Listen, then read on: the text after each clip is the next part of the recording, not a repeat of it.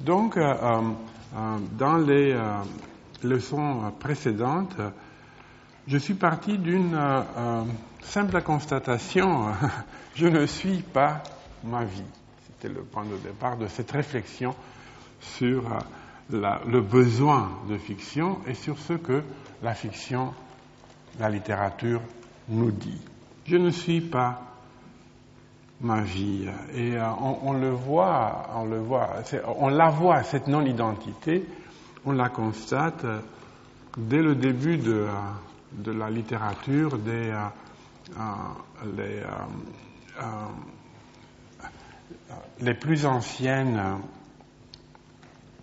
formes littéraires, une des plus anciennes comme le poème épique, on voit dans, dans l'Iliade ce que le malheur signifie, ce, choc du destin, cette impossibilité de prévoir le résultat de nos efforts. Nous sommes les jouets des dieux, semble nous dire Homère, et nous avons vu aussi que euh, il y a un écho de cette littérature au XXe siècle. J'ai pris comme exemple les récits de la Coloma de Chalamov, où l'homme est le, jouet des dieux, mais euh, pas véritables, ce ne sont pas de véritables dieux, ce sont des démons euh, qui se sont auto-divinisés, des, êtres humains démonisés.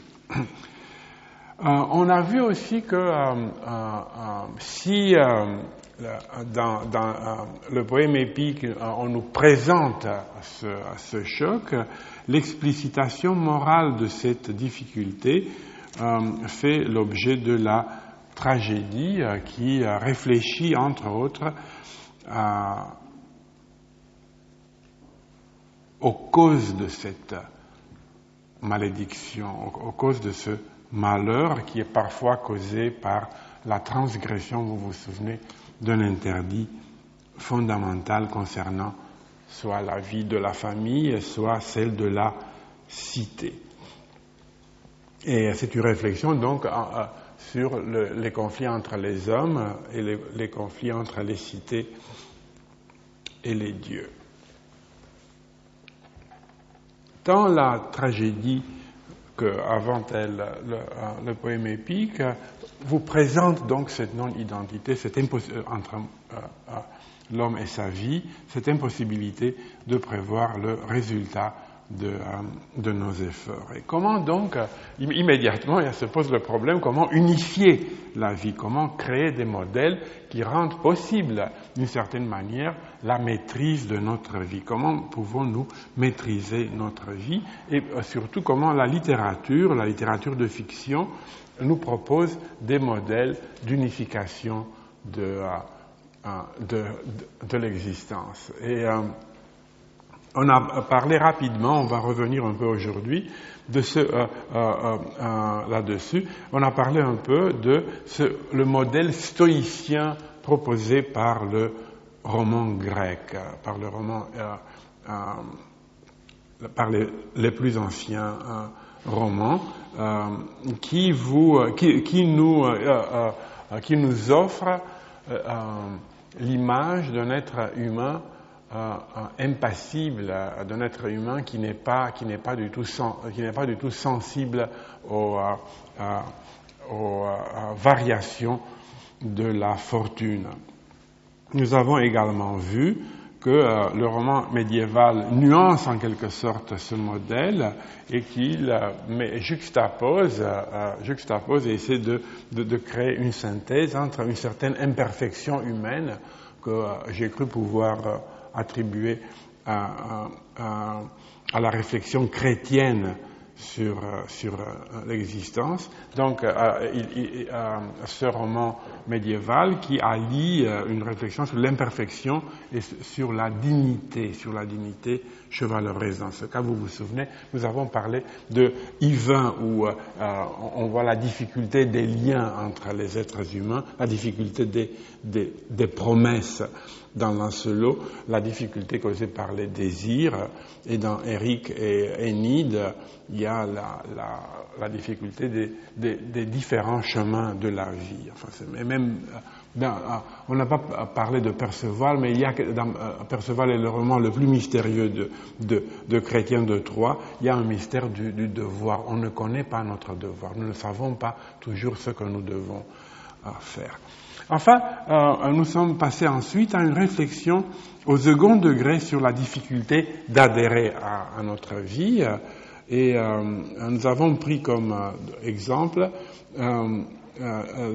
l'image du théâtre du monde. Comment vivre dans un monde qui est en, en grande partie illusoire pourrait être présenté allégoriquement comme une illusion. On a parlé de Shakespeare, de Calderon et de Gorky, et enfin de Ionesco, qui, nous, euh, dans Le Roi Semeur, nous propose une réflexion sur la manière de sortir, de sortir de ce, de ce monde. Alors, euh, euh, aujourd'hui, je, voudrais,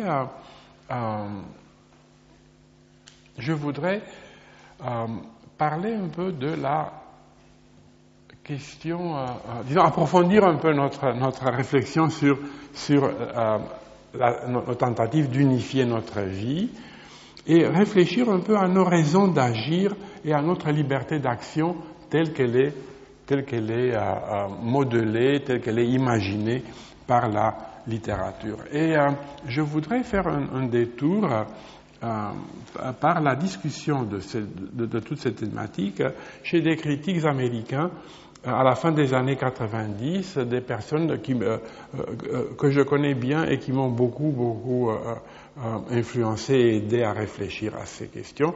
je parle de mon ancien collègue à, Princeton, Carol Emerson, de Michael André Bernstein, qui est, qui à, Berkeley, en Californie, que j'ai connu en Californie, et de Saul Gary Morrison, qui enseigne à Northwestern, donc à Chicago, qui est, pour ainsi dire, un voisin. Et euh, ils sont tous euh, des comparatistes et ils, ils, ils, travaillent surtout sur la littérature, euh, euh surtout Carl Emerson et Morrison travaillent sur la littérature russe, et ils ont réfléchi tous au, euh, à l'œuvre de Mikhail Bakhtin. Vous savez, Bakhtin, c'est un grand euh, poéticien et, aussi philosophe qui est connu, qui a été connu en France, qui est connu en France depuis plus d'une trentaine d'années, grâce aux efforts de Tsvetan Todorov et de Julia Kristeva. Alors, la réflexion de Bakhtin d'une manière plus discrète, mais surtout celle de Emerson, Bernstein et Morrison, euh, a lieu dans un contexte politique euh, euh, qui doit être, qui doit être euh, mentionné, un conflit typique pour le XXe siècle. Euh, heureusement, on n'en est, plus là, euh, entre utopie et liberté. Et ces critiques, euh, ces critiques littéraires, ces, euh, euh, spécialistes de la littérature, prennent tous une, position qui est à la fois antidéterministe et anti-utopique. À savoir, ils sont contre l'idée que l'homme n'a pas le choix dans l'histoire. Ça c'est le déterminisme. Ça y est, nous n'avons pas le choix. Nous sommes, comme on dit, euh, dans telle ou telle période. Par exemple, maintenant, nous sommes dans, dans ce qu'on appelle d'un ton un peu euh, pieux, comme ça, doux. Parfois, j'entends des gens dire, euh, on ne dit plus la modernité, on dit notre modernité. Et il faut immédiatement sentir comme une sorte de... Euh, se sentir ému, ému, avec une certaine tendresse. Comme on disait à l'époque, notre patrie. Maintenant, on dit notre bon, donc, euh, c'est un point de vue un peu antidéterministe. On n'est pas vraiment coincé tout à fait dans telle ou telle période, même si elle est la nôtre. Et d'autre part, euh, euh, euh, c'est pas vrai qu'on n'a pas le choix. Ils disent ces, ces, ces critiques, mais aussi ils sont anti-utopiques, c'est-à-dire nous ne pouvons pas choisir comme nous l'entendons. C'est pas possible de tout choisir. Toutes, toutes les voies ne sont pas tout à fait ouvertes la liberté est niée, tout à fait euh, est par le déterminisme historique selon eux, mais elle est aussi menacée, elle est menacée par la mise en place de dispositifs utopiques.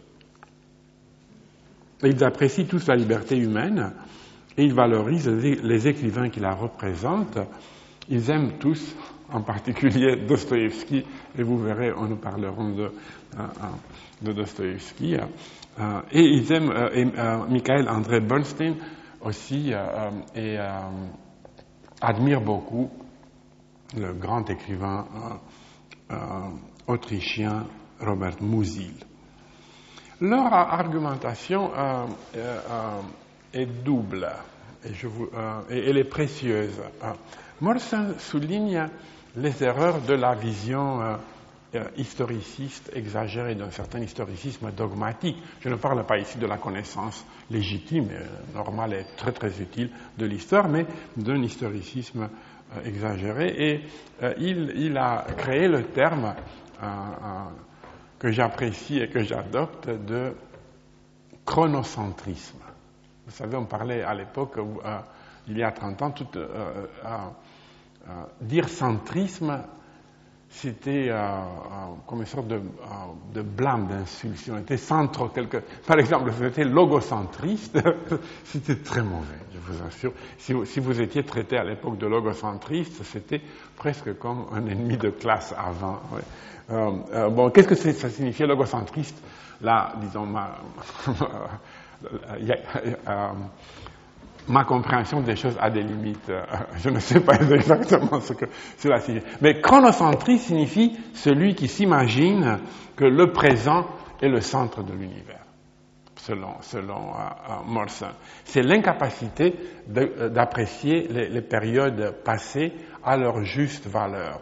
Nous avons déjà parlé un, tout petit peu de ceci en faisant référence, j'ai fait référence il y a quelques semaines, à la euh, philosophie de l'histoire de Ranke. Ce, euh, Léopold Ranke, ce grand historien euh, allemand, qui disait que chaque époque se présente seule devant Dieu. C'est-à-dire chaque époque a, la a, une certaine responsabilité qui, est seule, qui, lui incombe à elle. Et donc on ne peut pas vivre pour l'avenir ni, ni s'imaginer que tout ce qui s'est passé jusqu'à nous a comme, comme, résultat, disons, est, orienté vers, vers, nous. Mais donc, je, pour vous donner tout simplement un petit exemple littéraire, dans l'édition de, un folio de l'Iliade que j'ai employé euh, pour tirer mes, citations il y, a, quelques semaines. Sur la quatrième, c'est une édition ancienne, j'ai depuis longtemps, sur la quatrième de, couverture, il y avait une présentation de, euh, de l'Iliade qui se terminait par euh, ces mots, et on parle de Hector, le premier héros moderne. Hector est le, Pauvre Hector. non seulement il a eu le destin, le triste destin qu'il a eu, mais en plus il existait pour nous, hein, pour nous annoncer, vous et moi. Euh, euh, voilà euh, un, exemple de chronocentrisme. Hector vivait en, fait pour sa propre, dans, sa période, pour elle, et il faut respecter, essayer de comprendre ce qui s'est passé là. Mais vous voyez, euh, euh, j'ai dit, Hector ne vivait pas pour nous. Et en disant que, en croyant que les époques euh, précédentes nous préparent en quelque sorte et montent peu à peu jusqu'au cime où nous nous trouvons actuellement, consiste à faire preuve, euh, selon Morrison, de whiggisme. Whiggisme, c'est un mot euh, qui n'est pas traductible. Les, les Whigs, les Whigs, c'était les libéraux, euh, les libéraux anglais du 18e, 19e siècle, qui pensaient que l'histoire est un progrès constant, un progrès constant qui conduit nécessairement au Whig. nous sommes le but de l'histoire. Nous sommes le but de l'histoire. C'est une immense, euh, euh, bon, je ne dis pas dire erreur, mais c'est une, euh, il y a un immense plaisir à s'imaginer que toute l'humanité a fait des efforts parfois louables pour conduire à notre époque. Et en, littérature, en histoire de l'art, cette, idée a été formulée euh, dans la première moitié du XXe siècle à, plusieurs reprises. Par exemple, en histoire de l'art, euh, euh, l'historien américain Clement Greenberg, Clement Greenberg pense que, disons, il y a comme une sorte de logique interne de l'histoire de l'art qui conduit nécessairement euh, à ce qu'il aimait lui, enfin de la peinture abstraite. Euh, ou alors il y a le, critique allemand euh, littéraire Hugo Friedrich qui essaie de montrer que toute la poésie conduit nécessairement à la poésie moderne.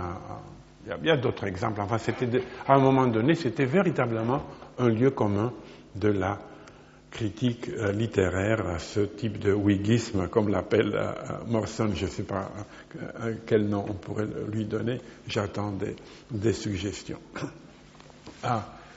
Il y a une autre, une autre erreur que nous faisons souvent, et celle-ci est vraiment une erreur. Je suis convaincu qu'il ne faudrait pas la faire. C'est ce que Morrison appelle le hypersélectionnisme. L'hypersélectionnisme. Vous savez que dans la doctrine, euh, dans la théorie darwinienne, euh, euh, les, les, les, espèces, les, espèces triomphent et peuvent survivre si elles s'adaptent au, si elles sont adaptées au, au milieu, à leur milieu, à l'environnement. Et celles qui ont disparu ont disparu grâce à la sélection naturelle et en quelque sorte, sans que chez Darwin cela soit souligné, de, on ne peut pas ne pas se dire que ceux qui ont disparu mais ont bien mérité de disparaître parce su. Les dinosaures n'étaient pas suffisamment intelligents. C'est pour cela qu'ils ont. C'était trop grand. Ils n'étaient pas adaptés ou adaptables. Mais de, nouveau, euh, chez Darwin, il n'y a absolument pas ce, type de jugement moral. Mais en histoire, souvent, on est très tenté de dire que ce qui a disparu méritait de disparaître. ce qui a péri mérite son destin.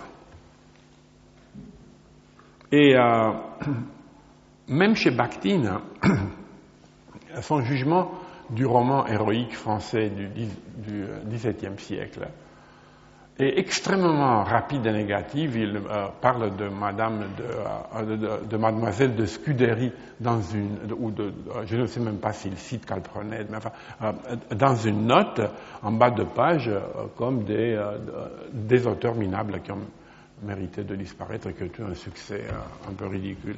On ne sait pas pourquoi. Et ça ne vaut même pas la peine de réfléchir à cette littérature. Elle a disparu, elle a péri, elle mérite son destin. C'est pas vrai, ceci n'est absolument. Euh, euh, euh, il y a un phénomène, un phénomène auquel nous assistons tous à n'importe quelle période, celui des redécouvertes littéraires. Il y a des, a des choses qu'on a considérées comme inadaptées, comme, euh, comme mauvaises, euh, qui ont disparu et qui ont été redécouvertes. Et vous savez que, euh, ce, n'est pas le cas en Angleterre, mais, mais en France, vous savez que Shakespeare était considéré comme, au XVIIIe siècle comme un auteur sauvage. Enfin, Voltaire le respecter, mais en même temps trouver cela très très très étrange. Shakespeare a été redécouvert véritablement en France, ou découvert en France et redécouvert ailleurs euh, à la fin du XVIIIe, début du XIXe siècle. Donc, et de nouveau, de nos jours, je vais citer aujourd'hui des passages de Madeleine de Scudéry dans une belle édition qui vient de sortir Garnier Flammarion, c'est euh, très très bon travail, c'est extrêmement intéressant. Ce qui a péri n'a pas, nécessairement mérité de, euh, euh, de. Ce qu'on a oublié n'est pas nécessairement voué à l'oubli. Hein. Donc chronocentrisme, wigisme, hypersélectionnisme, ensuite anachronisme.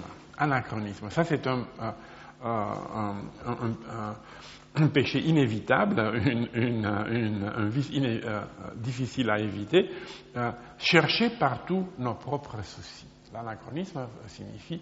Voilà, je vais vous euh, lire un tout petit peu un, passage de, Dominique de Fromentin. C'est un texte que personnellement j'apprécie beaucoup parce que c'est un des rares textes du, du, 19e siècle français qui n'est pas orienté tout à fait vers l'idée de réussite sociale. Vous voyez, Balzac crée ce, cette préoccupation de la réussite sociale pour le roman. Il insiste beaucoup là-dessus. Et cette préoccupation reviendra sous diverses formes chez tous les, les auteurs du, français du, du 19e siècle, chez tous les romanciers français, chez, Stendhal sous certaines formes, chez Flaubert euh, d'une manière un peu désabusée, chez Zola d'une manière tout à fait amère, mais chez euh, euh, Fromentin est un des, auteurs qui aurait pu, disons, écrire en Allemagne. Il, aurait, il, est, très lié, disons, du point de vue de son esprit, à des auteurs que j'admire beaucoup comme Stifter ou, ou même Fontane, où la question de la réussite sociale n'est pas la question principale. Ce n'est pas du tout une question.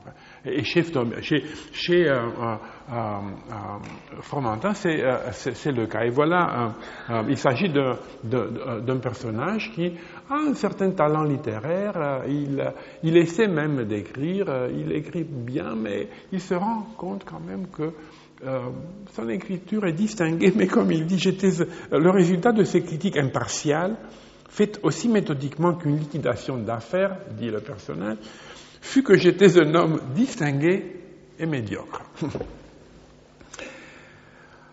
J'avais eu d'autres déceptions plus cruelles, continue-t-il. Celle-ci ne me causa pas la plus petite amertume. D'ailleurs, euh, c'était à peine une déception. Beaucoup de gens auraient jugé cette situation plus que satisfaisante. Je la considérais tout différemment.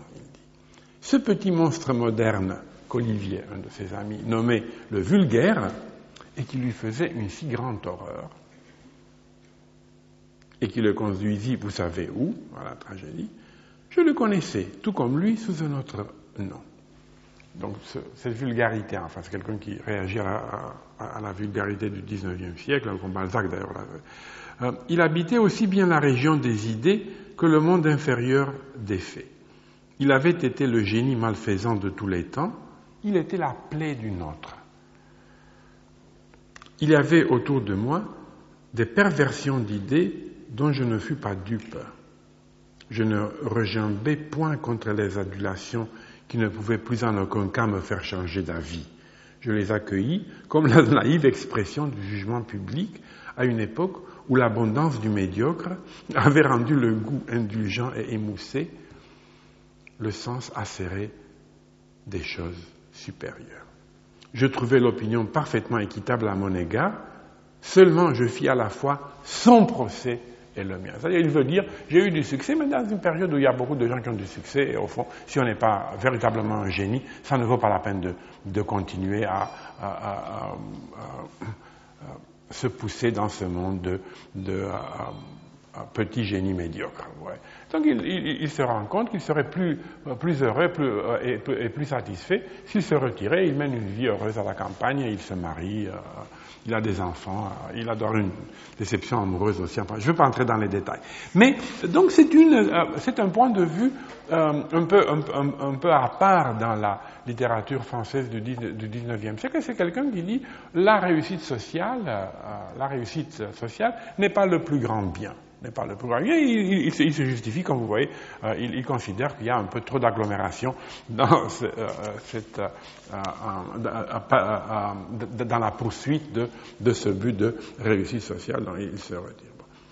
Voilà un exemple donc de chercher partout nos propres soucis. je cite un critique littéraire qui a, dans les années 50, a, décrit de la manière suivante euh, euh, Dominique. Il dit euh, Dominique, roman éthéré, ce roman éthéré, le seul acte sensuel y est un baiser, c'est vrai, c'est vrai, un seul baiser. Hein. Ça, le dérange. imaginez un, film contemporain où il n'y a qu'un baiser. Donc, donc ce roman éthéré, ce roman éthéré, je continue, nous sommes dans les années 50 est assez brutalement un roman de classe. Il ne faut pas oublier que Fromentin, dont les histoires de la littérature nous rappellent avec componction la passion blessée et le désenchantement romantique, fut parfaitement bien intégré dans la société du Second Empire. Reçu dans le salon de la princesse Mathilde, invité de Napoléon III à, Compiègne, etc. En fait, dans l'œuvre de Fromentin, la campagne, quand on y regarde un peu plus près, est un lieu socialement lourd. Dominique est un roman réactionnaire. Le Second Empire est ce moment de l'histoire française où le grand capitalisme industriel s'est développé, etc., etc. Euh, euh, des choses qui n'ont euh, véritablement aucun rapport avec, ou un, rapport extrêmement faible avec, avec ce que Dominique veut, veut, nous dire, mais qui évidemment des choses qui font partie du, des soucis, des critiques des, années 50. C'était une période où le marxisme était extrêmement important, donc on cherchait partout exactement ceci, euh, la lutte de classe, la réaction ou le progrès, euh, le capitalisme, ainsi de suite. Un exemple d'anachronisme. Ou alors, euh, alors et là, je, je finis avec cette énumération des erreurs d'une vision historiciste exagérée, ce que euh, ces critiques, euh, toutes ces critiques que je cite, appellent le backshadowing. C'est un terme anglais euh, qui est le contraire de, qui est construit d'après un autre terme de la critique littéraire américaine et anglaise, foreshadowing, qui annonce préfiguration. Vous savez que souvent dans les romans, euh, il y a des, euh, éléments de préfiguration. Hein, de préfiguration. Par exemple, euh, je, relis maintenant, pour la combien fois, les, illusions perdues dont nous allons parler la semaine prochaine. Et vous savez que le, personnage Lucien de, de, de Rubempré, après toute une série d'aventures en province et à Paris, euh, fini, et au bord du suicide, et il est sauvé du suicide par un personnage énigmatique euh, qui est euh, homosexuel et qui aura, on comprend, Balzac est très discret mais on comprend très bien, et qui aura une, une, une liaison homosexuelle avec, avec Lucien de, de, Rubempré. Et déjà au début du, du, roman, dans la description de, de, de Lucien, Balzac note parmi toutes sortes d'autres, caractéristiques. Il note les hanches féminines de Lucien de Rubempré. Voilà, euh, euh, c'est, euh, c'est ce que les critiques américains et anglais appellent foreshadowing. C'est-à-dire, ils annoncent déjà, ils sèment déjà dans le cerveau du, lecteur un, détail qui euh, qui aura son sens seulement euh, très tard à la fin, comme si disons, il y avait une unité. Hein. Mais foreshadowing, euh, vous verrez tout de suite qu'on va critiquer le foreshadowing aussi, mais ces critiques créent une, une, une, une notion symétrique, celle du backshadowing. C'est-à-dire, j'ai traduit cela en français par rétrofiguration, si, c'est possible, hein, euh, euh, comme, préfiguration et rétrofiguration. Et nous faisons cela tout le temps. Euh, il suffit d'ouvrir le journal, il y a des rétrofigurations constantes. Par exemple, il y a, souvent on dit X est né, mettons, à Bourges en 1800 et quelques, 1880, je ne sais pas quoi, et entre parenthèses, c'est l'année où, un peu plus loin, en Autriche, naquit Adolf Hitler. comme si, comme si les personnes qui étaient nées à Bourges par hasard, puisque évidemment il y a beaucoup de gens qui sont nés la même année que Hitler et même le même jour que Hitler, comme si cette personne qui était à Bush pouvait avoir quoi que ce soit en commun. Mais, il faut savoir cela. C'est une rétrofiguration. Des choses qui se sont passées beaucoup plus tard sont projetées sur le. Et donc, on arrive à nous faire croire par la rétrofiguration que certaines choses, que certains événements étaient inévitables que les choses qui ont eu lieu étaient innées. Elles, ne l'étaient pas, veut dire euh, Burns. Par exemple, la Première Guerre mondiale euh, était-elle inévitable? Euh, Si on apprend une position déterministe, non, bien entendu, elle était inévitable, mais en réalité, il aurait sans doute pu être évité. Et tout le, euh, dans, l'opinion de ces critiques, tout le roman de, de, euh, de Mousil, L'homme sans qualité, est fondé sur ce jeu, précisément sur ce jeu, euh, un jeu sur ce jeu ironique qui montre que tous ceux qui vivaient juste avant 1913, juste avant la, la, Première Guerre mondiale, n'avaient aucune idée de ce qui allait arriver. Ils, préparaient tous ce grand jubilé de, l'empereur Franz Joseph, euh, euh, qui malheureusement n'a jamais pu avoir lieu parce qu'évidemment la, la, guerre a, eu lieu et euh, l'Autriche-Hongrie a été sacrifiée, ainsi de suite. Donc, euh, est-ce que, les choses auraient pu ne pas Ou alors, il y a beaucoup de romans euh, consacrés à, euh, cet événement absolument horrible, sinistre, un des plus tragiques de, l'histoire du monde, certains disent même le plus tragique, la Shoah. Et il y a des, romans qui nous font croire que euh, la Shoah était inévitable, d'une part, et aussi prévisible, d'autre part. Euh, ceci est une, euh, une forme de backshadowing. On aurait pu l'éviter, mais c'était très difficile. C'était très très difficile de la, de la prévoir. Donc, portant sur le cadre historique, ces critiques défendent euh, le caractère imprévisible de l'histoire. Là, jusqu'ici, je ne peux que, personnellement, hein, puisque je dois exprimer mon opinion, je ne peux qu'être d'accord avec, avec euh, ces points de vue. Nous passons maintenant à l'application de ces idées à l'action individuelle, au destin individuel. Et euh, si on essaie d'appliquer à, l'individu ce type de, de raisonnement, on arrive à l'idée que nos vies ne sont pas fermées. Nos vies ne sont pas fermées, ne sont pas données d'avance. Et que chacune de, chacune de nos actions est, jusqu'à un certain point, imprévue, donc libre. Et si c'est comme ça, euh, c'est difficile de ne pas voir que la tradition narrative a négligé cet aspect. En grande partie, elle a beaucoup négligé le caractère imprévisible. Euh, de nos actions, euh, puisqu'on a beaucoup insisté sur l'unité de l'œuvre. On a beaucoup toujours insisté sur l'impression que l'œuvre doit donner à son lecteur. Et il y, a cette profonde satisfaction euh, euh, traditionnelle, mais elle est quand même, elle a toujours existé, elle continue d'exister, qui est la, joie de sentir qu'une œuvre, comme disait Aristote, a un début, un milieu et une une fin et qu'on sent bien cela, on approche à la fin de la fin. La tragédie euh, classique, néoclassique, la nouvelle, le roman sont fondés sur ce, bonheur de, l'unité de l'œuvre. Il a insisté aussi, la, tradition narrative, sur la logique du dénouement.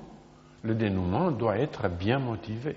Un dénouement doit euh, euh, les, théoriciens de la, de la tragédie euh, en Italie, en France, savaient bien que avoir des dieux qui arrivent à la fin de la tragédie et vous donnent le, résultat final est, une, est, une, formule faible. C'est faible. Il faut que la, le, dénouement sorte normalement du, du, qui a une certaine logique, sorte logiquement de, des, euh, euh, des, actions et des passions des, euh, des, des personnages. Hein.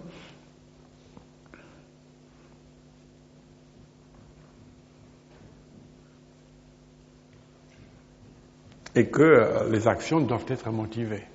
Les actions doivent être bien motivées. Un bon écrivain est celui, était considéré, celui qui motivait bien ses personnages. Vous savez,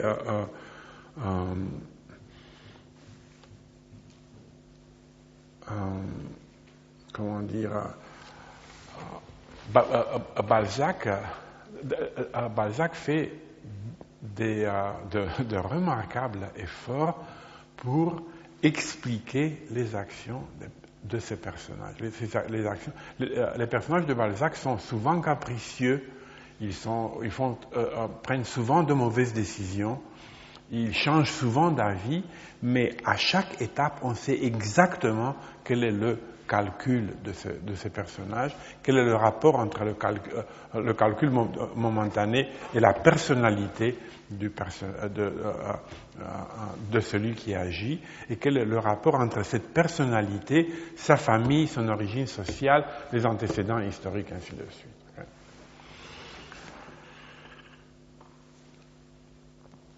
Et c'est dans cet esprit d'unité narrative, d'une certaine logique bien motivée du dénouement et une logique bien motivée des actions que le foreshadowing, le présage, la, prévision, la, euh, euh, préfiguration est un instrument puissant. Euh, les premiers échecs de Lucien de Rubempré à Angoulême annoncent ce qui va se passer plus tard à Paris. Dans Proust, nous avons le destin de, Swann, un personnage euh, extrêmement jaloux, hein, qui préfigure, la jalousie maladive du, infantile, je dirais, du personnage de Marcel. Or, euh, on nous raconte, plutôt Morson nous raconte, que celui qui a découvert véritablement l'imprévisibilité de l'action humaine serait Dostoïevski. Serait Dostoïevski. Chez Dostoïevski, les personnages vraiment sont, sont, sont libres, vous voyez. Alors, euh, ils font un peu ce qui leur passe par la tête.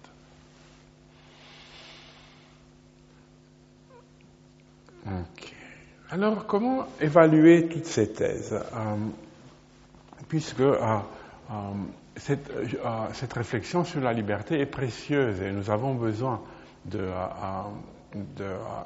cette réflexion pour voir comment les, écrivains nous proposent des modèles des modèles de maîtrise de, notre existence. Euh, je, viens de dire que, effectivement, le wigisme, le hypersélectionnisme sont autour de nous. ça fait partie de notre de l'atmosphère de la critique littéraire contemporaine. Tout conduit à, la littérature moderne. Tout mène à Proust. Ce que nous ne lisons plus, c'est-à-dire ce qui ne se trouve pas dans Folio ou dans Garnier Flammarion est mauvais, et ainsi de suite. Euh, c'est comme ça, c'est comme ça. Euh, euh, heureusement, cette situation change peu à peu grâce au, progrès de, l'érudition. Je viens de recevoir une belle édition de Zaïd de, de,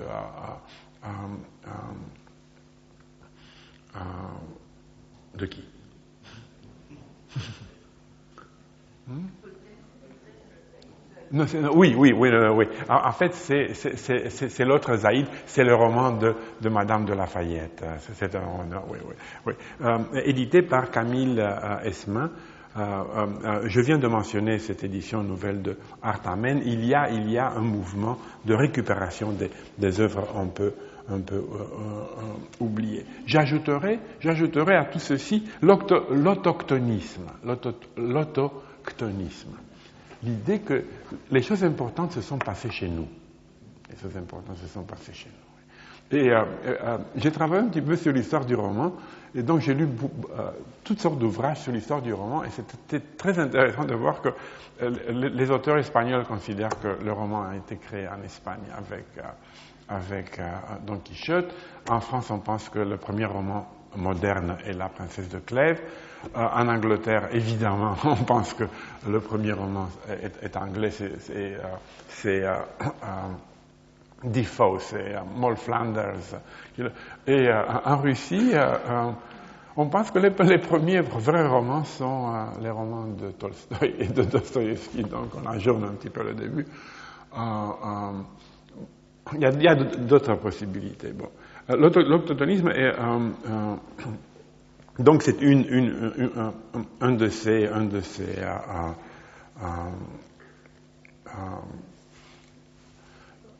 un de ces abus de, de, de l'historisme. Or, euh, je suis d'accord avec la critique de, de Morrison et avec cette idée qu'il ne faut pas être chronocentrique, qu'il ne faut pas penser que nous sommes le but de, l'univers et qu'il ne faut pas s'imaginer que les événements du passé étaient, euh, étaient euh, inévitables. Il reste cependant que les choix historiques, une fois faits, ont des conséquences à long terme et qu'on ne peut pas euh, éviter ces, euh, ces conséquences. Que euh, l'idée qu'il existe une liberté à chaque moment, une liberté de choix qui est totale à chaque moment, m'inquiète un petit peu. c'est vrai que les choix historiques sont humains. C'est vrai que les acteurs ne prévoient pas les résultats auxquels euh, euh, ils conduiront, mais ces conséquences existent, elles s'imposent. Et donc, euh, la, même, la même chose me semble vraie au niveau de l'action individuelle. Nos, nos, vies, nos, vies, ne sont pas fermées, ceci est juste. Mais nous ne prenons pas n'importe quelle décision à n'importe quel, à n'importe quel moment.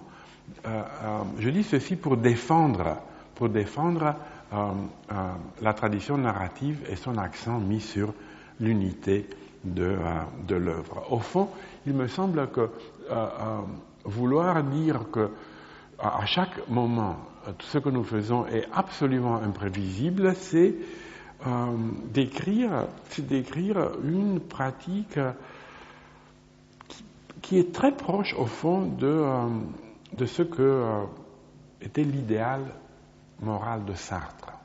Sartre avait cet idéal moral, euh, et peut-être ça décrit un petit peu euh, le comportement de certaines élites contemporaines qui ont, suffisamment de moyens pour faire un peu ce qu'elles veulent, et donc de prendre des, décisions dramatiques et de réorienter leur vie. C'est plutôt un idéal qu'une réalité, mais euh, voilà, il me semble que tant dans la réalité de notre existence que dans euh, la représentation fictionnelle de notre existence, les décisions dramatiques ne sont, sont rares, les grandes décisions sont rares. Euh, comme dit, dit d'une autre manière, les situations limites ne sont pas le bon modèle. Nous ne vivons pas tout le temps dans des situations. Nous ne vivons pas tout le temps dans le malentendu de Camus. Hein, et que les, décisions dramatiques elles-mêmes sont préparées, orientées euh, par les possibilités mises à notre disposition par la société. Et le fait que nous voyons ceci, le fait que nous sommes conscients de ceci, est en grande partie le mérite non seulement de l'historisme moderne, mais aussi d'auteurs qui, au XIXe siècle, ont beaucoup réfléchi sur nos rapports avec le contexte social et historique. Donc, de nouveau, des auteurs comme, comme euh, euh, Balzac. C'est vrai que les conséquences de nos décisions sont rarement prévisibles. C'est vrai que nous sommes entourés par les, euh, nous sommes aveuglés par euh, le hasard, euh, nous sommes entourés par d'autres êtres humains qui ont leur propre, projet. C'est vrai que nous sommes souvent incapables de comprendre notre, nos propres désirs. C'est vrai qu'il existe un énigme, un mystère de l'action. C'est vrai, tout ceci est vrai. Mais en même temps, on ne peut non pas absolutiser ceci. Et donc, euh, donc je veux arriver euh, à dire ceci. La question essentielle lorsque nous réfléchissons au rapport entre littérature et liberté d'action n'est pas de savoir si telle œuvre littéraire représente fidèlement la manière dont les hommes prennent leurs décisions. C'est pas là la question.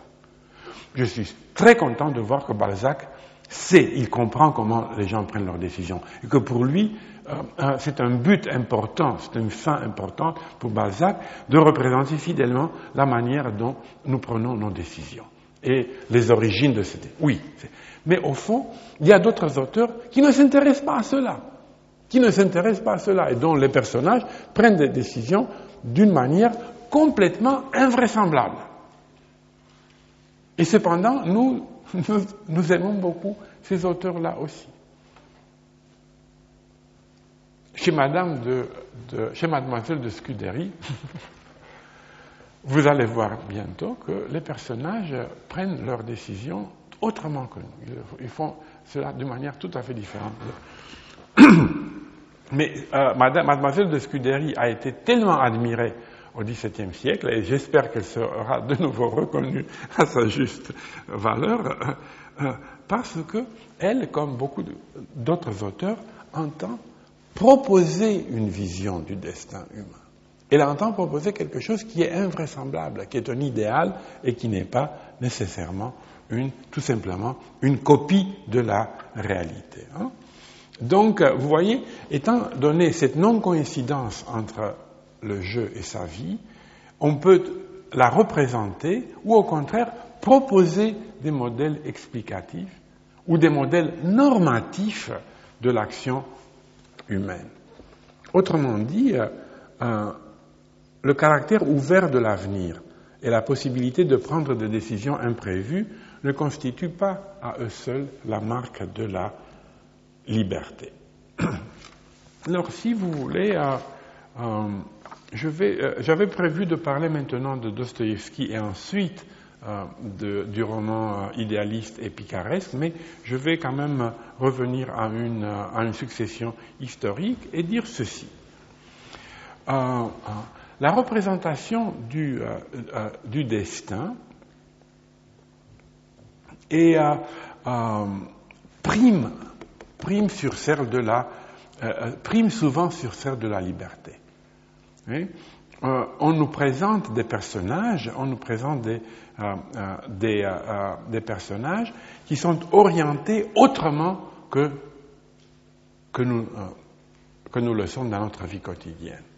Et je, je, lirai maintenant un tout petit peu de, d'Artamen, de, ce roman de, de Madeleine de, de, Scudéry, pour, pour, voir comment ce, ce personnage et euh, ce, personnage fortement idéalisé, euh, est vu par, par l'auteur. Le, roman commence par une catastrophe.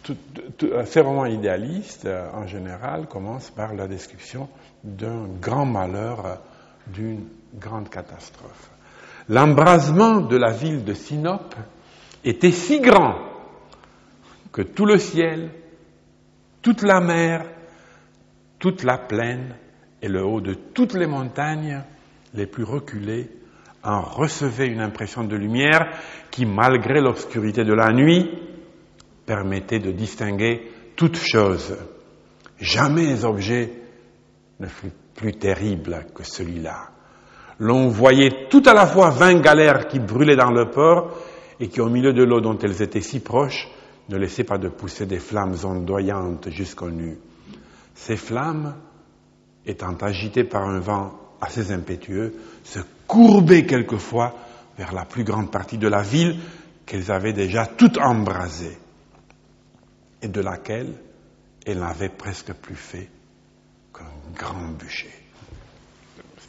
Du point de vue cinématographique, c'est spectaculaire. Vous imaginez un film qui commence de cette, euh, euh, euh, Hein. Et on vous explique qu'au milieu de ce grand désordre, au plus bas de la ville, il y avait un château bâti sur la cime d'un grand rocher qui avançait dans la mer. Hein.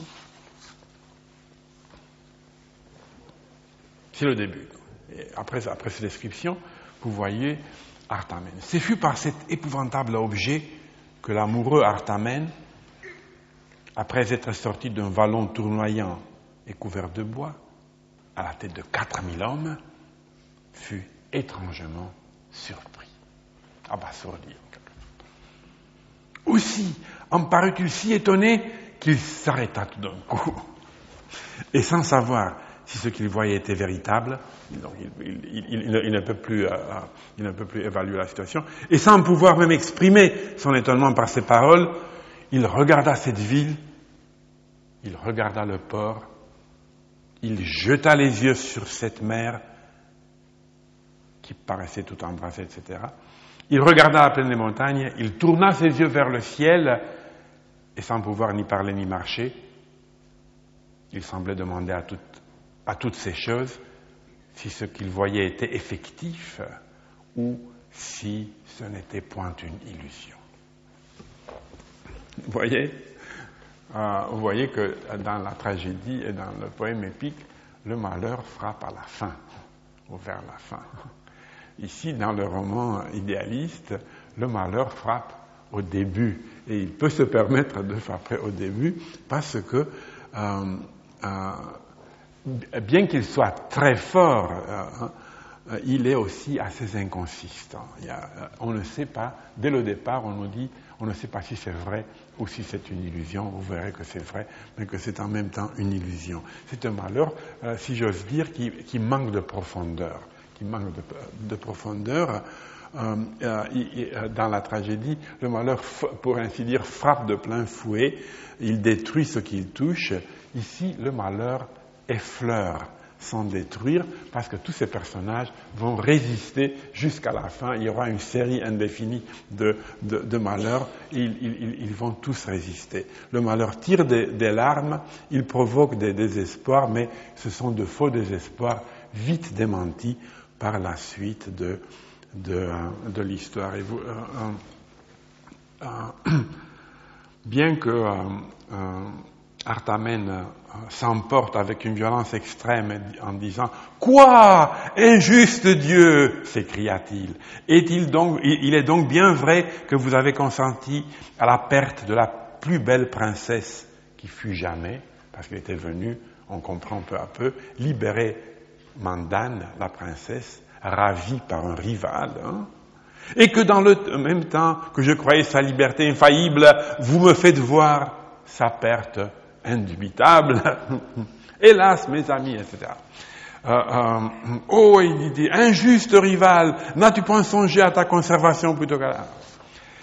Mais, cependant, on lui montre, hein, le malheur donc ne fait qu'effleurer le personnage. Pense qu'un de ses amis qui, après lui, vit presque en même temps deux choses qu'il fit remarquer au même instant à son cher maître.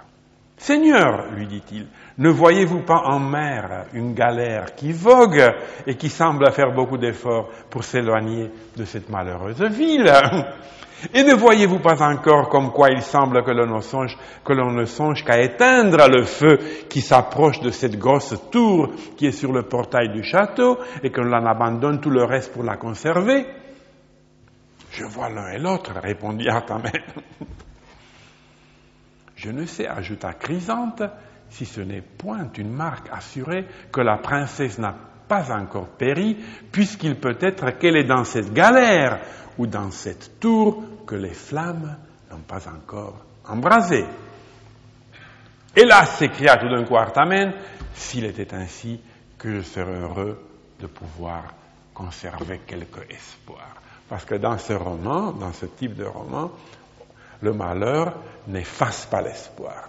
Il est conçu de telle manière pour que l'espoir survive. Et on a beaucoup critiqué, euh, on a un peu parlé de cela euh, la semaine dernière, euh, il y a trois semaines, mais on a beaucoup critiqué le caractère épisodique de ces romans. Il y a, une série indéfinie de malheurs qui effleurent et d'espoirs au pluriel qui renaissent. Hein.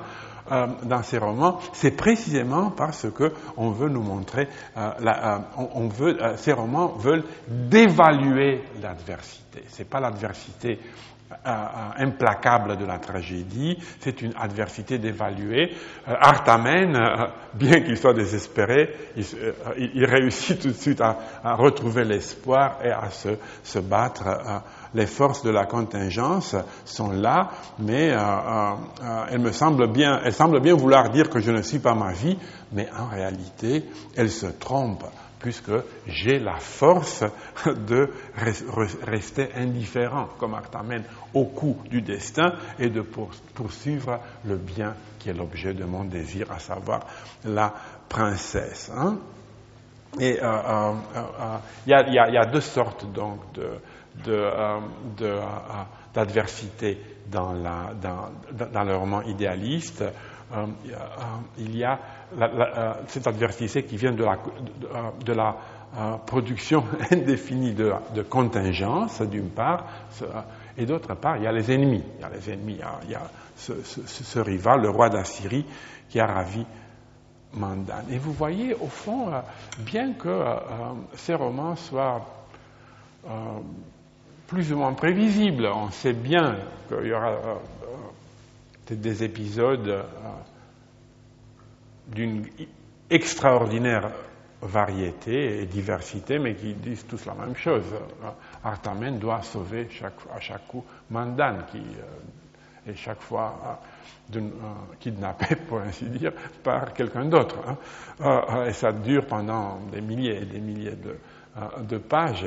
C'est un tout petit peu comme l'équivalent du XVIIe siècle des soap operas de, nos jours, ou de, des séries télévisées.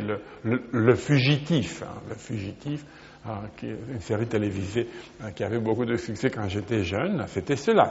Il échappait chaque fois et on regardait, on savait tous qu'il, est presque pris, mais qu'il va. Je ne sais pas si on peut euh, euh, euh, dire que tout simplement parce que c'est très artificiel, c'est très idéalisé, c'est tout à fait prévisible. Et en même temps il y a du suspense. Qu'on peut dire, comme le fond ces critiques que je viens de citer, qu'il n'y a pas de représentation du tout de la liberté. Mais si, si il y a une représentation assez primitive, si vous voulez, quoique je n'aime pas du tout de faire euh, cette distinction entre eux qui étaient primitifs et nous qui sommes tellement plus intelligents. Mais disons, euh, euh, une, représentation un peu plus rudimentaire, une représentation un peu plus idéalisée, plus simplifiée de la liberté, parce que Artamen est, est décrit dans sa, dans sa force d'agir. C'est quelqu'un qui peut qui garde la force d'agir contre l'adversité. Et ceci est la forme, et, disons, c'est la condition élémentaire de la, de la liberté. Bon, euh, euh, c'est vrai que ceci n'est pas euh, la seule forme possible, puisqu'il y a aussi le picaresque, le picaresque qui représente la même chose, mais d'une manière ironique, d'une manière satirique, en, montrant précisément que l'adversité, la véritable adversité est l'absence totale d'idéal et de normes dans la vie qui, euh, qui, euh, euh, qui, nous entoure. Et il y a dans le picaresque une hésitation entre l'innocence et le cynisme. Mais c'est le même mécanisme. C'est des aventures qui, qui se reproduisent, qui se reproduisent indéfiniment dans une série indéfinie, interminable d'épisodes. qui ont tous, tous la, même, la même structure. Je vous lis un passage de, de euh, euh, Gilles Blas, qui est une imitation de Le Sage d'un roman espagnol. Donc c'est du vrai picaresque, c'est du vrai picaresque.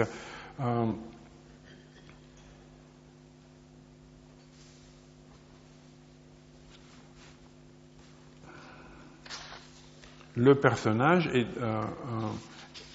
doit nous expliquer son origine. Ça ne commence pas comme les romans euh, euh, idéalistes euh, par une, une catastrophe. Artamen n'a pas besoin d'être présenté tout de suite. C'est un prince, c'est un roi, c'est un héros. Il suffit de le voir dans sa splendeur, il suffit de l'admirer. On, on, découvre plus tard son origine qui est compliquée. Enfin, c'est un de ces enfants euh, qui euh, ne connaissent pas nécessairement ses parents tout de suite. Enfin, euh, mais on n'a pas besoin de justifier son existence. Dans le roman picaresque, qui refait, refait disons, sous, le biais du comique, ces structures épisodiques, les personnages sont des personnages humbles. Et il faut préciser d'où ils viennent, il faut préciser leur origine. Blas de Santillane, mon père, après avoir longtemps porté les armes pour le service de la monarchie espagnole, se retira dans la ville où il avait pris naissance. Il y épousa une petite bourgeoise qui n'était plus dans sa première jeunesse, et je vins au monde dix mois après leur mariage, ainsi de suite. Nous avons, pour qu'on puisse s'intéresser à ce personnage, il ne suffit pas qu'il soit là. Il doit nous expliquer d'où il vient. Euh, c'est euh, les romans qui commencent par euh, ce, type de soucis biographiques sont en général des romans qui nous parlent d'être anonymes, des anonymes qui doivent compenser leur anonymat en racontant des origines qui sont trop obscures pour être évidentes. Et les traits de la famille sont des traits grotesques. Il y a la, bassesse ici est considérée comme une marque de, de réalité. Il est mis chez un, chez un, euh, euh, il y a un oncle chanoine, l'oncle du personnage chanoine qui se nommait Gilles Pérez. Il était frère aîné de ma mère et mon parrain. Il le décrit. Représentez-vous un petit homme, haut de trois pieds et demi, extraordinairement gros, avec une tête enfoncée entre les deux épaules. Voilà mon oncle. Au reste, c'était un ecclésiastique, et il explique, qui ne songeait qu'à bien vivre, c'est-à-dire qu'à faire bonne chère, et sa prébande, qui n'était pas mauvaise, lui en fournissait les moyens. Il me prit chez lui dès mon enfance, et il se chargea de mon éducation. Je lui parus si éveillé qu'il se chargea, qu'il résolut de cultiver mon esprit. Il m'acheta un alphabet et entreprit de m'apprendre lui-même à lire. Ce qui ne lui fut pas moins utile qu'à moi, car en me faisant connaître mes lettres, il se remit à la lecture, qu'il avait toujours fort négligée, c'est-à-dire il apprenait en même temps que, que, le jeune homme. Et à force de s'y appliquer, il parvint à lire couramment son bréviaire, ce qu'il n'avait jamais fait auparavant. Donc vous voyez le, genre de monde. Euh, les, euh, euh, nous sommes dans le monde de l'imperfection totale. Nous sommes dans un monde de... Et j'insiste sur, sur l'imperfection parce que nous allons la retrouver, la retrouver tout de suite. C'est une, imperfection, disons, qui, qui, couvre de manière uniforme l'univers.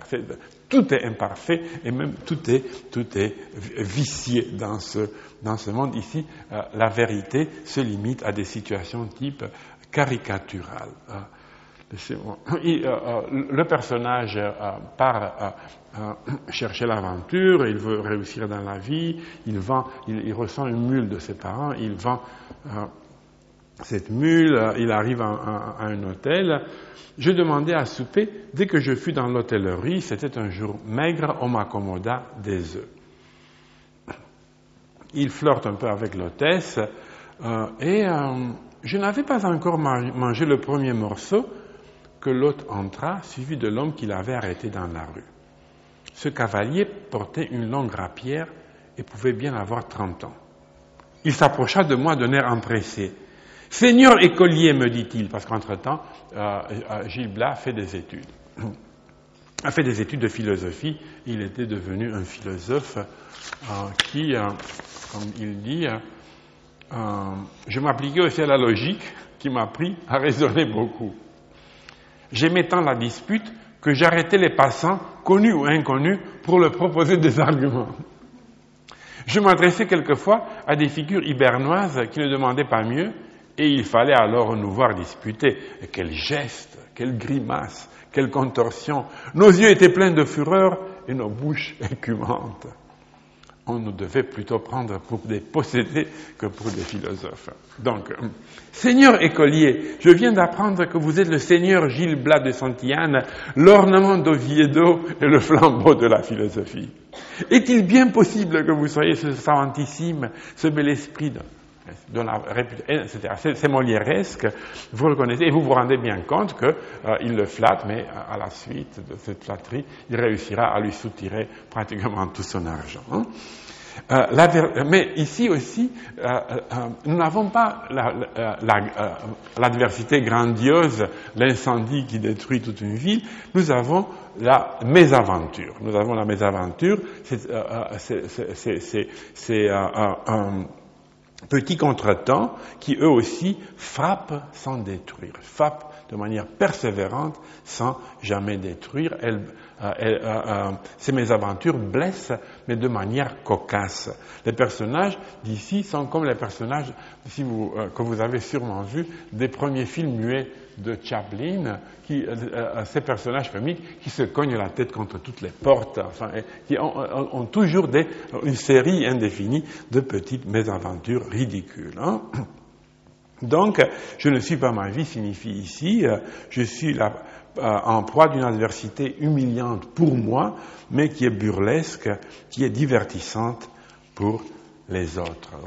Donc, dans ces deux cas, dans, euh, les romans du, dans, les grands romans idéalistes du, du XVIe, XVIIe siècle, dans les romans picaresques du XVIe, XVIIe, XVIIIe siècle, la liberté est représentée dans les deux cas comme une lutte avec la contingence du, du, euh, du monde. Euh, euh, contingence qui est représentée par cette, cette suite de, d'épisodes. Et c'est très intéressant que, de, de, voir que euh, la réflexion sur l'unité, puisqu'on nous, nous, parlons de, de, ce reproche fait à, à, la tradition narrative de trop accentuer sur, sur l'unité. L'unité a été l'unité du roman, l'unité d'action est une chose qui ne vient pas véritablement du sein du roman. Elle, elle, est injectée un peu du dehors de notre genre littéraire, qui est la nouvelle et qui était un genre court et proche du drame. Euh, et qui cherchait à reproduire dans le narratif l'unité dramatique d'une tragédie ou d'une d'une comédie. Donc, en quelque sorte, la, euh, liberté a, été représentée comme cette lutte épisodique et indéfi, continuer indéfiniment contre une adversité un peu chaotique du monde, et l'unité, l'unité a été introduite précisément parce que euh, euh, les auteurs qui l'ont fait voulaient proposer des modèles de maîtrise de notre vie, des modèles de maîtrise de notre vie, non pas tout simplement en tant que résistance à l'adversité, à la suite de l'adversité représentée par, euh, provoquée par la contingence, mais aussi comme un modèle, comme un modèle de vie, comme ce qu'on appelle de nos, de nos jours, euh, disons, un projet, un plan de vie. Mais ce plan de vie, euh, euh, tel qu'il a été conçu au XVIIIe siècle par de, de, grands auteurs, par, en Angleterre par Samuel Richardson, en France par Jean-Jacques Rousseau, plus tard par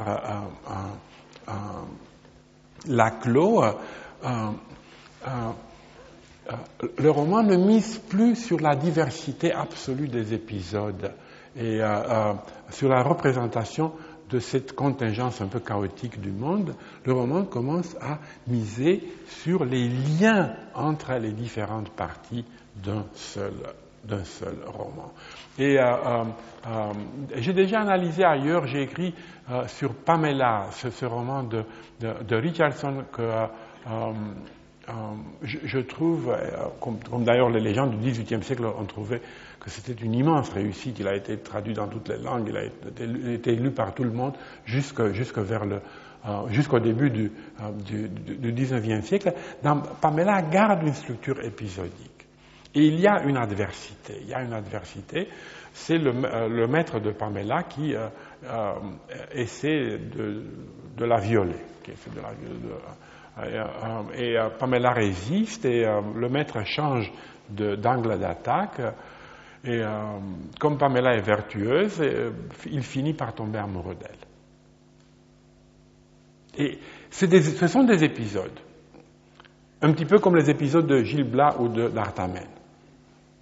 Elle est toujours dans une situation de, de, lutte avec une adversité qui l'effleure, parce qu'elle réussit chaque fois à être plus forte que son maître. Mais en même temps, il y a comme une sorte de progression interne, de progression logique. C'est pas tout simplement euh, une suite indéfinie d'épisodes. C'est pas véritablement euh, un soap opera ou The Fugitive. C'est pas, c'est pas le fugitif. Il y a le, le maître comprend, qui est une brute, il comprend peu à peu cette brute que lui, l'aristocrate, est du point de vue moral inférieur à qui? À sa propre servante.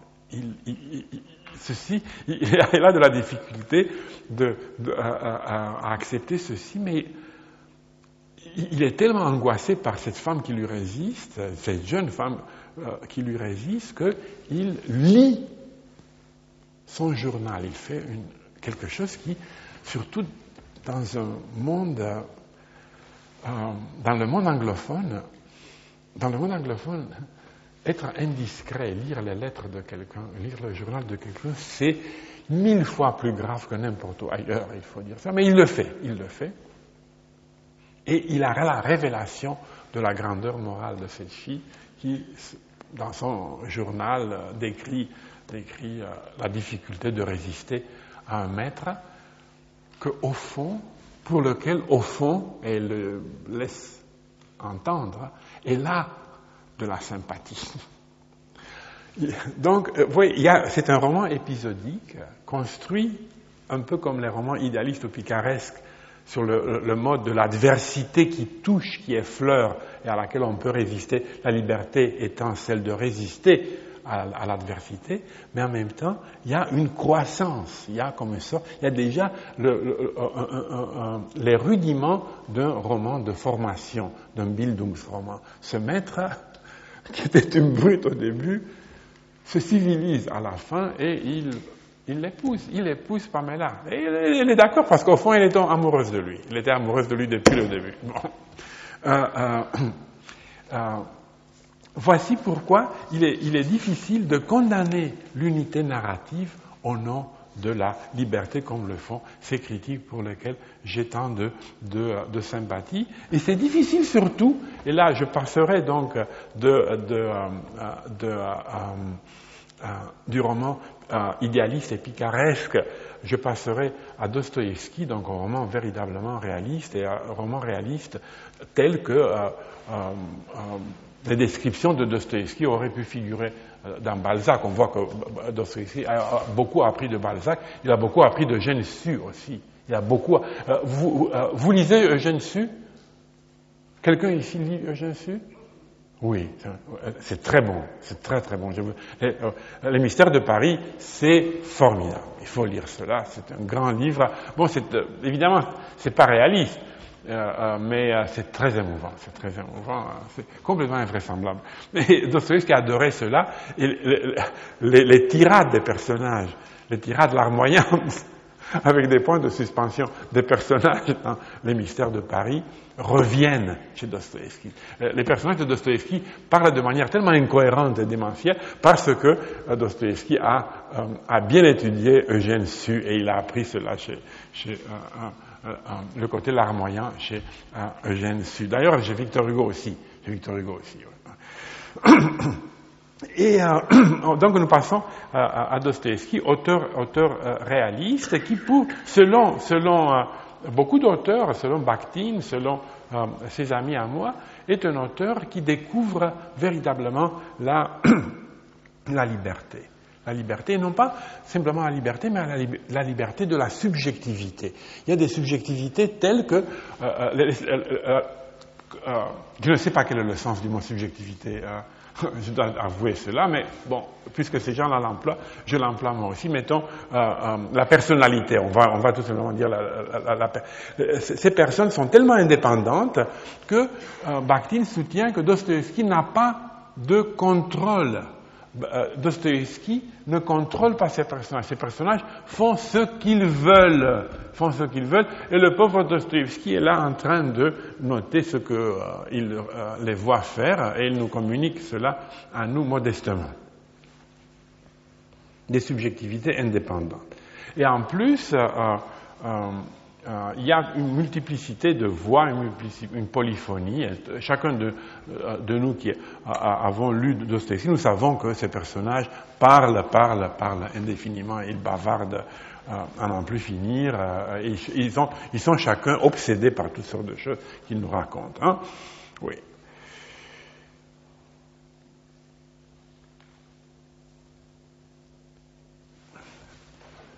J'essaie donc ici de vous présenter rapidement et de manière euh, aussi euh, juste que possible et tolérante que possible l'argument en faveur de la liberté de ces personnages. Et ensuite, je vous dirai mon opinion là-dessus. Euh, ils sont libres, nous dit Bakhtin, ils sont libres, nous dit Morrison, parce qu'ils agissent de manière tout à fait imprévue. Et il y a une scène dont nous nous souvenons peut-être tous à la fin de Crime et Châtiment. C'est une, scène qui m'a beaucoup, toujours beaucoup frappé. Vous savez que euh, dans Crime et, euh, Châtiment, Raskolnikov, euh, qui est un garçon très gentil, il croit à la liberté humaine. Il croit que l'homme est libre. Et surtout les hommes bien, les hommes supérieurs sont libres. comment on est, on est libre et, oh, non seulement on est libre, mais comme on nous l'enseigne euh, le XVIIIe siècle, l'homme euh, est l'auteur de ses propres lois. L'homme légifère. Nous, légiférons. La loi morale, on la trouve dans notre cœur. Lisez, euh, si vous avez le courage, relisez la nouvelle Héloïse, la morale est dans le cœur de Julie. Cette loi morale lui dit qu'il faut qu'elle fasse son devoir, qu'elle sauve son enfant qui est en, danger de se, noyer. sa loi, elle la lit dans son propre cœur. Hein. Mais Raskolnikov lit dans son propre cœur que pour être véritablement l'auteur de la loi morale, il, il doit s'affirmer. Et il doit s'affirmer en n'obéissant pas à la loi de l'État. Et qu'il doit il a le droit, s'il décide de faire ainsi, de tuer un autre être humain. Il va essayer de tuer quelqu'un qui est inutile et qui est même méchant selon lui. C'est une usurière, une vieille usurière, qui selon lui n'a pas une véritable utilité pour la société. Mais il ne la tue pas pour la punir d'être inutile, il la tue pour montrer qu'il est lui l'auteur de la loi morale. Et vous savez ce qui se passe, il, le fait, il le fait, mais ça tourne mal parce que euh, n'a pas réussi à savoir qu'il aura, il ne savait pas qu'il allait avoir du remords. Il. Il est, pris dans ce piège du remords. Il vit à cause de cela dans un état euh, euh, d'exaltation euh, extrêmement dangereuse. il ne sait plus ce qu'il dit. Il, décide à la fin, après une, longue, longue de longues hésitations, il tombe amoureux, enfin on n'entre pas dans les détails, il décide à la fin de se euh, euh, livrer à la police. Et la scène où il, décide de se livrer à la police est, euh, une scène de quelques, pages, il monte au commissariat, il ressort, il voit devant lui son amie Sonia, qui est une sainte, c'est une sainte, c'est quelqu'un qui se sacrifie pour sa famille, et il, voit le regard de, Sonia, c'est ce regard qui vient du ciel, enfin, c'est un regard extraterrestre, c'est quelque chose qui. Et il remonte. Donc c'est un, moment d'hésitation, c'est imprévu, c'est effectivement tout à fait imprévu. Euh, et on peut présenter ceci comme une représentation de la liberté, mais euh, on peut aussi, on peut aussi représenter euh, ou comprendre ce genre de, comportement comme étant celui d'être tout, tout, à fait, tout à fait désorienté. Ce sont des êtres. Raskolnikov n'est pas un être libre. Raskolnikov est un maniaque, est un être désorienté. C'est quelqu'un qui d'abord est maniaque parce qu'il a une idée fixe, celle de prouver sa liberté en tuant quelqu'un d'autre. Donc il y a déjà une critique de la liberté. Il y a déjà une critique de la liberté ici. Dostoïevski est un de ces euh, auteurs qui sont extrêmement opposés aux Lumières. C'est un des ennemis déclarés des Lumières, il faut le dire. Hein. Il faut le dire. Et pour lui, pour lui la véritable attitude, la, meilleure attitude humaine possible et imaginable est de se résigner, de se donner complètement euh, de, s'abandonner devant, devant la divinité. il est profondément chrétien orthodoxe. Il faut s'abandonner entre les mains du, du Seigneur. C'est euh, euh, comme le fait Sonia Marmeladova, comme le font les personnages véritablement proposés comme, comme modèle. Donc, ces, ces, gens qui sont un petit peu, qui ont des attitudes ou, prennent, des, mesures imprévues comme l'homme du souterrain, l'homme du souterrain ou Raskolnikov, sont des maniaques pour Dostoevsky. Ce sont des maniaques, ce sont des fous qui, euh, euh, euh, que Dostoevsky présente comme des, comme, avec beaucoup d'empathie, avec beaucoup de, avec beaucoup de sympathie, si vous voulez, puisque ce sont des êtres humains. Et Dostoevsky lui-même est comme Sonia Marmeladova et sympathise avec ces, ces, ces êtres déchus. Mais ce sont des êtres déchus victimes d'un véritable tourbillon. Ils sont au cœur d'un tourbillon et ils disent n'importe quoi, comme le font beaucoup de personnages de Dostoevsky qui parlent, euh, qui parlent d'une manière complètement, euh, euh, complètement incohérente. Hein. Alors, je vais essayer de retrouver mes, mes notes, bon, je ne les trouve pas, mais donc, je continue quand même. Euh, pour Dostoïevski, pour Dostoïevski euh, ce qui l'intéresse euh, de, présenter, ce n'est pas, le ce n'est pas le fait que nous ne sommes pas libres à cause d'un tel déterminisme, historique parce que, disons, comme euh, Lucien de Rubempré, il a un certain type, euh, ou, même biologique, il a un certain type somatique, donc il est en quelque sorte destiné à, de, avoir une, de prendre une certaine option sexuelle plus tard. Euh, ou alors parce qu'il a une certaine origine, euh, que sa famille a été euh, la victime de violence pendant la, Révolution. Enfin, il, aura, il aura un certain dessin. C'est pas du tout ça. Dostoevsky ne pense pas que nous sommes déterminés au niveau historique. Mais il ne pense pas que nous sommes libres de faire n'importe quoi à, n'importe quel moment. Et l'idée qu'on peut faire n'importe quoi de manière imprévue à n'importe quel moment est une des erreurs qu'il essaie, qu'il essaie, qu'il essaie de, de, de, de critiquer euh, et de, euh, euh, d'éviter, disons, dans, dans, ces, euh, dans, ces, romans. Parce que les personnes, les personnages qu'il nous présente sont, sont les victimes de cette illusion, sont les victimes de cette illusion que nous sommes que nous sommes, euh, euh, que libres, que nous sommes libres. Euh, je dis tout ceci pour essayer de. Je, je, je, ne conclus pas maintenant puisque nous allons parler de, Balzac qui, a, une, vision complètement différente, mais je, conclus ici sur Dostoïevski en disant qu'au fond, il me semble, il me semble que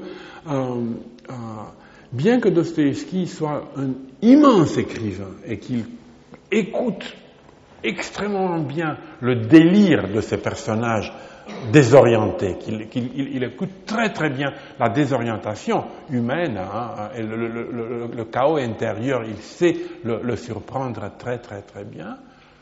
Ces romans sont très bien construits. Ces romans sont extrêmement calculés.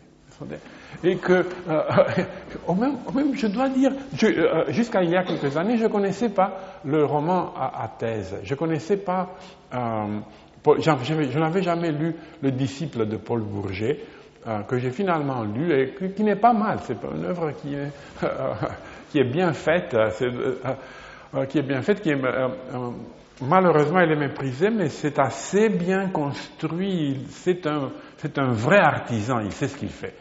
Euh, euh, euh, il a une thèse, il a une thèse et qu'il l'exprime clairement du début à la fin, et les personnages se conduisent selon la thèse de l'auteur.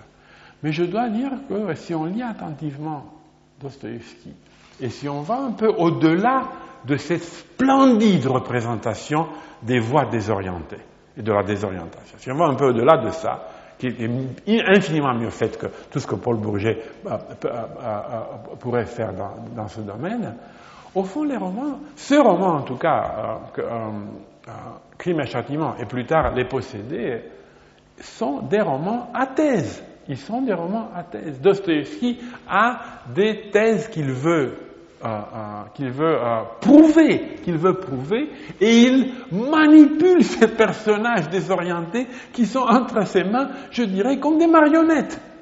S'il y a un auteur dont les personnages n'ont absolument aucune initiative par rapport, non pas par rapport à eux-mêmes, mais par rapport à l'auteur, ce sont les personnages de Dostoïevski qui manipulent comme ça, comme c'est comme des personnages de guignols, hein, comme de guignols, euh, euh, c'est un guignol bien fait. C'est un guignol, évidemment, qui ne se contente pas de, euh, dire au revoir les enfants, à bientôt, comme fait le guignol, mais qui, font des tirades infinies sur Dieu, sur le péché, sur la liberté, etc. Mais ce sont des de véritables marionnettes. Donc, euh, il me semble très très difficile, il me semble très très difficile d'arriver, euh, lorsqu'on nous parlons de, littérature, euh, de, dire voilà la spontanéité absolue qui est plus forte. Les œuvres littéraires sont quand même des constructions. Ce sont des œuvres. Et les, artistes sont quand même des artisans. Ils proposent des modèles. Ils proposent des modèles qui sont plus ou moins idéalisés, qui sont ironiques, etc. Mais il n'y a pas. C'est un peu, c'est un peu une, une, idée euh, euh, exagérée de s'imaginer qu'il euh, y a des auteurs qui sont tellement, qui voient si bien le réel que le réel parle plus fort qu'eux et qu'eux ils ne font aucun aucun calcul. Hein.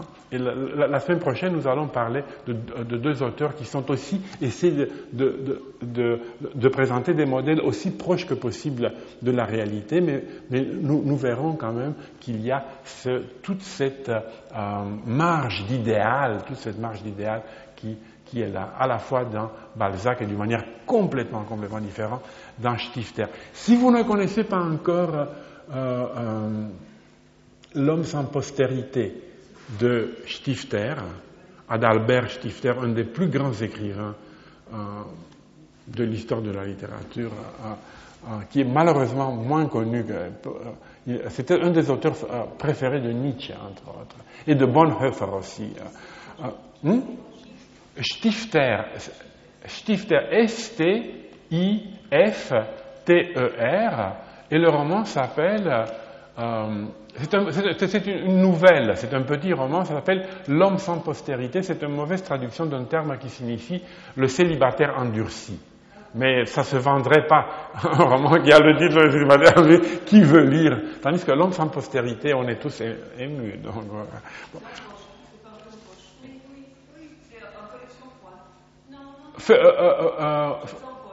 C'est un poche, oui, c'est un poche, Phébus Phébus, c'est Phébus. Oui, oui, oui, oui. Euh, euh, et c'est pas cher. Hein.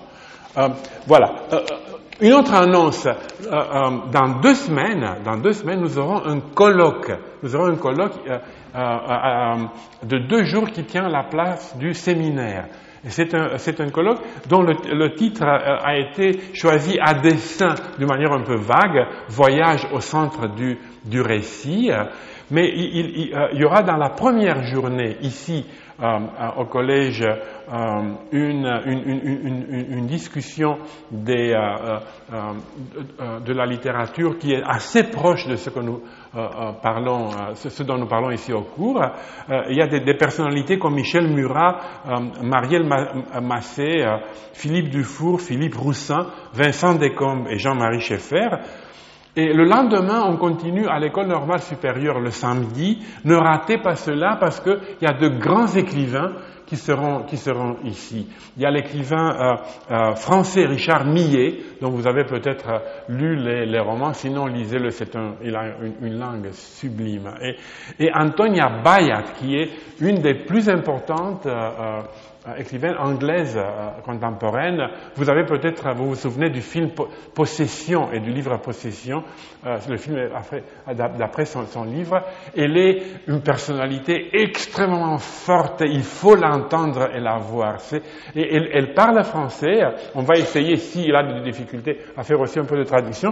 Euh, je, vais passer le, programme du, du, du séminaire pendant la discussion. Donc, nous avons encore quelques minutes pour, pour, pour des questions. Passez, s'il vous plaît, le, le, programme du, de ce séminaire. Et euh, surtout, euh, bon, la première journée, c'est évidemment, c'est bon, c'est très très bien, c'est euh, savant, mais dans la deuxième journée, vous avez la chance de voir et de pouvoir parler avec des écrivains, puisque ça va être très détendu, ça va être une table ronde, et le public aura le, la possibilité de poser des, des, des questions. Hein.